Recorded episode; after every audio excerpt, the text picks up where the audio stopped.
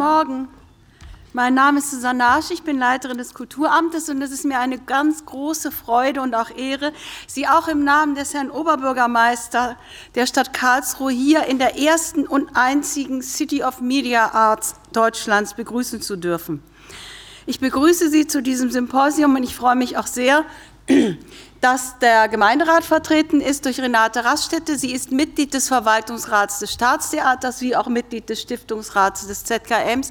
Sie vertritt also als Politikerin die beiden Gremien, die ja unsere Gastgeber sind heute. Ich begrüße Sie eben zu diesem Symposium, bei dem sich Unbefangene fragen könnten. Wir hörten es eben schon von Patrick Seiber. Wie passt das zusammen? Oper und Medienkunst. Hier eine Kunstform, die viele schon abgeschrieben haben, die vielfach totgesagt wurde, und dort eine eminent zeitgenössische Kunstform des 20. und 21. Jahrhunderts. Und wie gesagt, der Ort und die Stadt für diese Untersuchung, für dieses Symposium könnte nicht besser gewählt werden. Das Zentrum für Kunst und Medien beschäftigt sich als Ort der Ausstellungen und Sammlungen, der Forschung und Archivierung seit 30 Jahren mit der Verbindung von traditioneller Kunst- und Medientechnologie. Wir werden gleich davon von Peter Weibel sicherlich noch was hören. Und Karlsruhe darf sich seit November vergangenen Jahres mit der von der UNESCO vergebenen Auszeichnung als City of Media Arts bezeichnen. Das ist ein weltweites Netzwerk. Und ich bedanke mich deshalb gerne beim Hausherrn Peter Weibel, dass diese Veranstaltung hier stattfinden kann, sowie bei Peter Spuler, dem Generalintendanten des Badischen Staatstheaters und natürlich Nicole Braungar und ihr gesamtes Team, die das organisiert haben. Diese Tagung nämlich ist ein wichtiger Beitrag für unser Engagement in diesem UNESCO-Netzwerk der Creative Cities, dem wir als Stadt der Medienkunst angehören.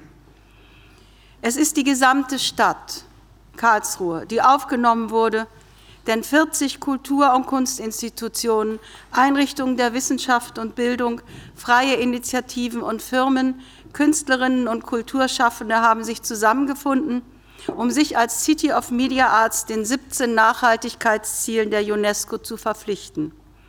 Das Staatstheater gehört auch dazu zu diesem Kreis. Das ZKM ist natürlich der Motor und das Staatstheater mit Produktionen wie das digitale Füchslein oder Operninszenierungen wie der, deren Premiere wir heute Abend erleben werden.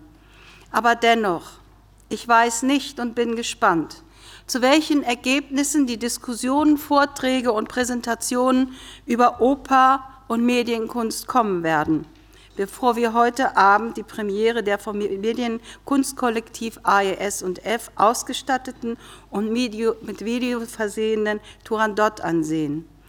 Der italienische Regisseur Fabio Scherstich und die russischen Mitglieder des Kollektivs erleben wir gleich anschließend im Panel Oper und Medienkunst in Deutschland. Sie sehen da schon, wir, sind ein, wir haben hier ein internationales Symposium und auch das passt zur UNESCO.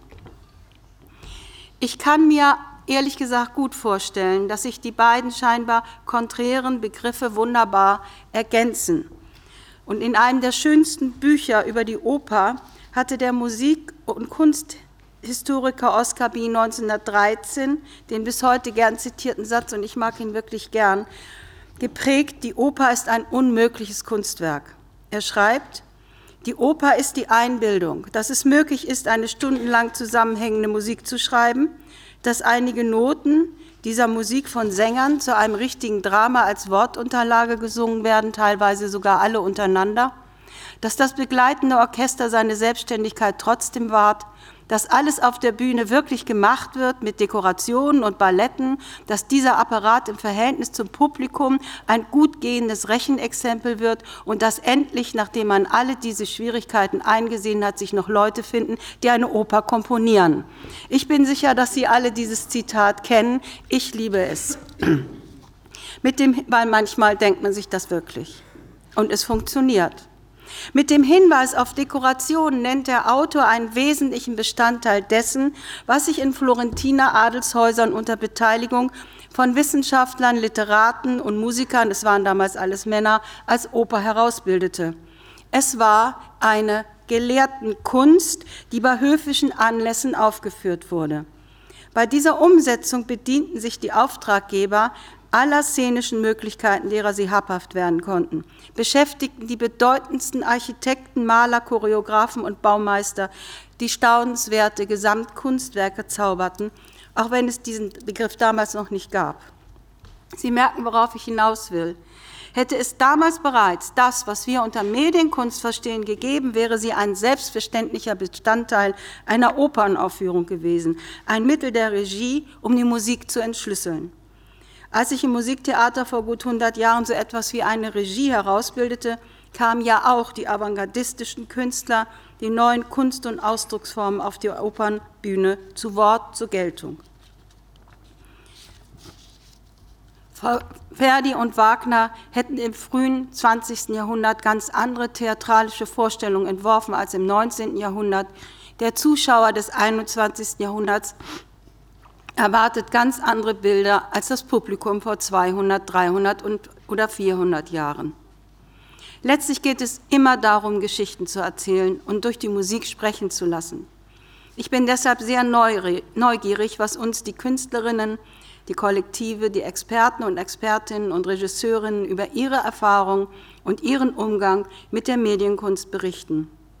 Die Entwicklungen in diesem Bereich sind so rasant, dass Live- oder Handkameras, die uns heute neue Perspektiven zeigen, möglicherweise bald schon überholt sind. Aber wer weiß, mit der Zukunft ist das so eine Sache. Wer weiß, was die Menschen in 20 Jahren gerne sehen wollen. Wir haben eben draußen im Forum darüber geredet. Wir entwickeln jetzt, Sie entwickeln, wir unterstützen es. Medienkunst als integraler Bestandteil der Oper. Vielleicht wollen in 20 Jahren die Menschen, weil sie nur umgeben sind von digitalen Welten, ein rein analoges Werk sehen. Das finde ich so spannend, auch an Ihrer Arbeit in den Mitte und Opern. Man weiß es nicht. Ich persönlich war von zwei Aufführungen hier am Staatstheater sehr beeindruckt, die auf unterschiedliche Weise den klugen Einsatz von Medienkunst vorführten.